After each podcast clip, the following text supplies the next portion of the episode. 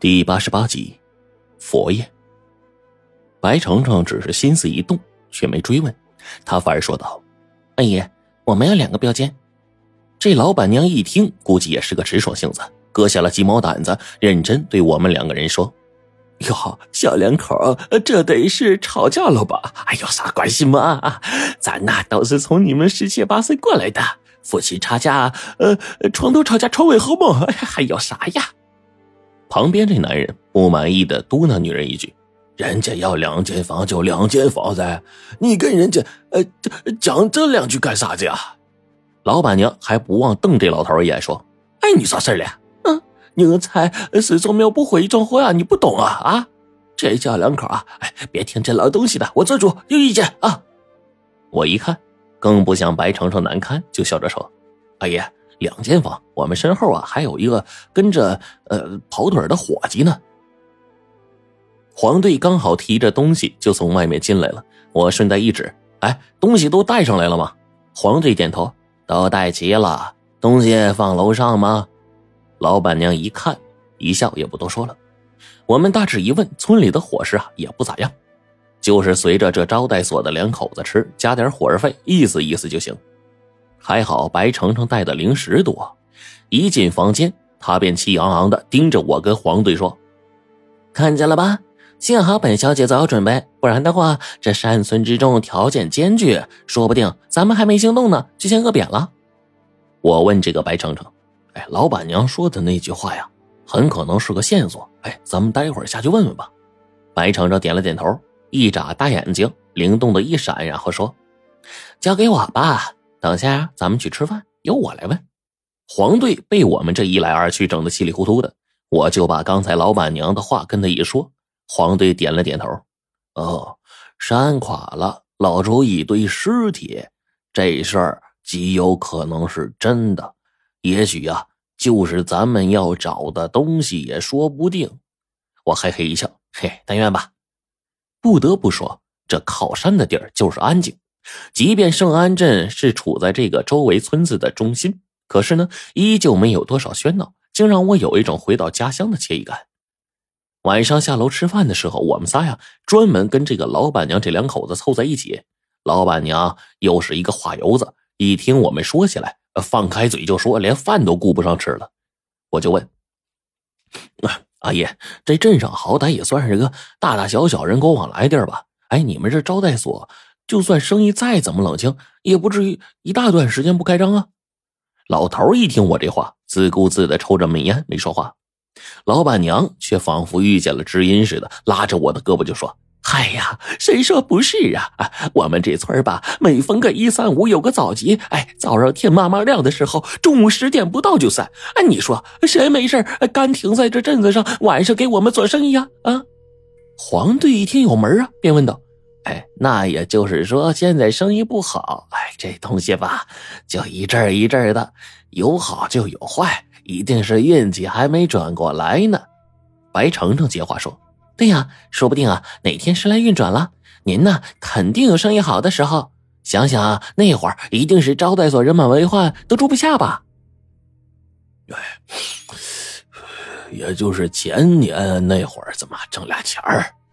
老汉继续抽着闷烟。吧嗒着嘴说了一句：“老板娘摆手，但是脸上却笑出了褶子。她高兴地说：‘前年呢，就我们，哎呀，就之前呢，我不是跟你们说过那地儿吗？山上垮了，哟，哎呦，那垮的呀，遍地都是尸体啊！哎呀，把村里人吓得哟，晚上那狗就开始嗷嗷叫。哎，可不是嘛，最后来了好些人，我们这招待所哎，火了大半年多呢。’老汉接茬说：‘后头啊。’”那年时不时的还有生意来，哎呦，嘿嘿，今年呢算上你们这才第二单，哎，算是，你算这这这多倒霉？你说嘿？天哪！您说从山里垮出来一些尸体，这咋可能啊？我不信。白程程直摇头。嘿，我心说这丫头装傻充愣的本事真他娘的一流啊！这要是放到剧组里面演话剧去，或者演电视剧去。说不定啊，《还珠格格》得给他拍个续片的。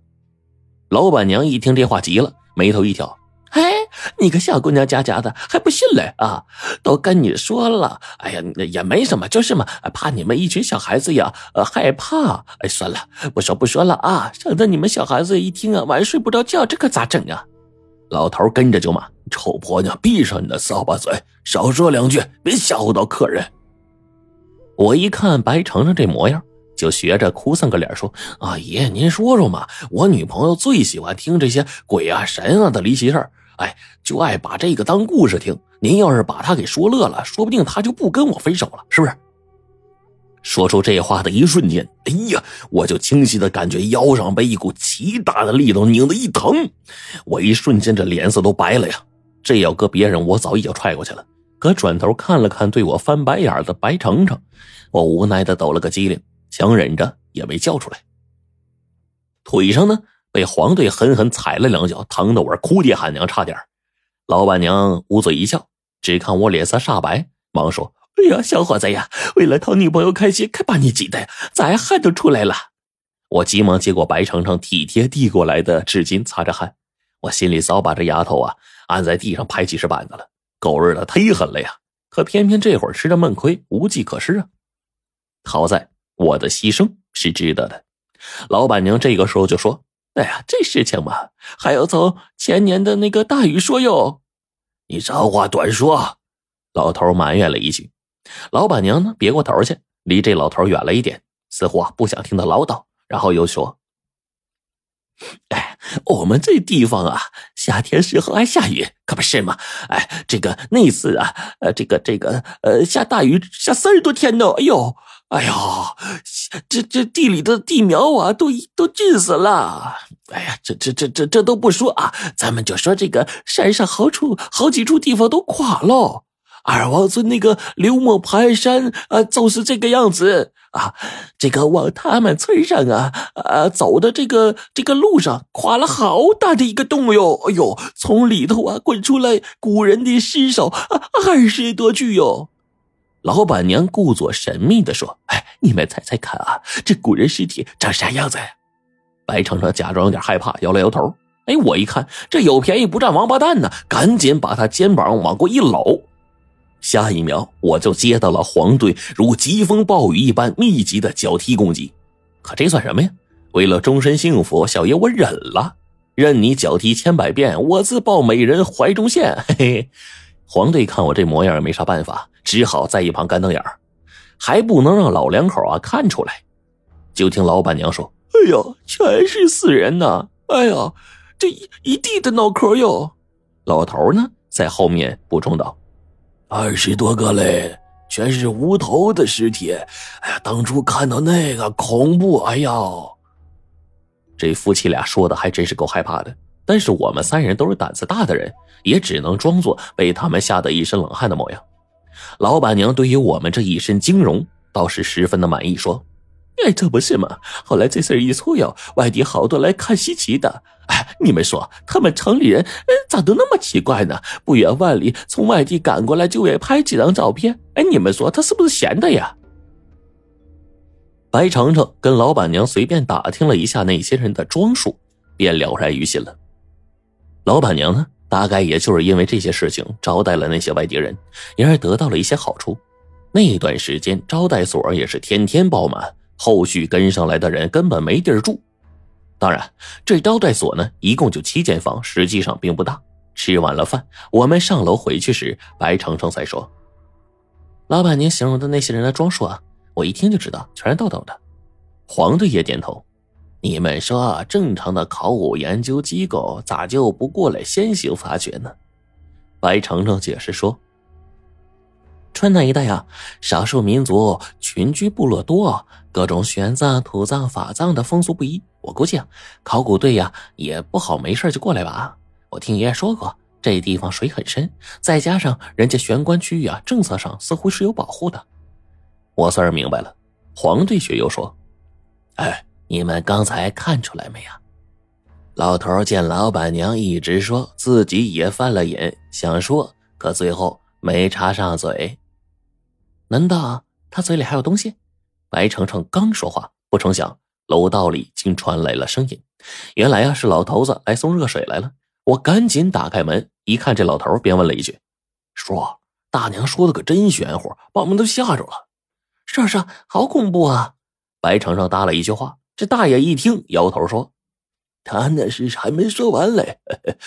这女人呢，嘴里留点东西没敢说，主要忌讳你们都是小娃娃，这东西不好说。”黄队笑道：“大叔，我们都年满十八了，都是有身份证的人，您忌讳什么呢？说说呗。”老头一听，估计啊是刚才听老板娘一直说自己也没过个嘴瘾，哎，现在呢终于能过过嘴瘾了，便直接说：“说来呀，奇怪啊，那些外地人来看我们村上这些死人，这来的快，去的也快，第二天就退房走了。哎，也有在我这开标间交押金的人。”呃，也都走了，你说奇不奇怪啊？他们在我这儿连续续了半个月的房钱，哎，押金交了大好几百呢，最后也不说拿押金，直接就走。哎，你说这外地人咋拿钱不当钱呢？听老头这意思，似乎这种事情发生的还不止一次两次呢。果不其然，这老头又说了一个更深的秘密。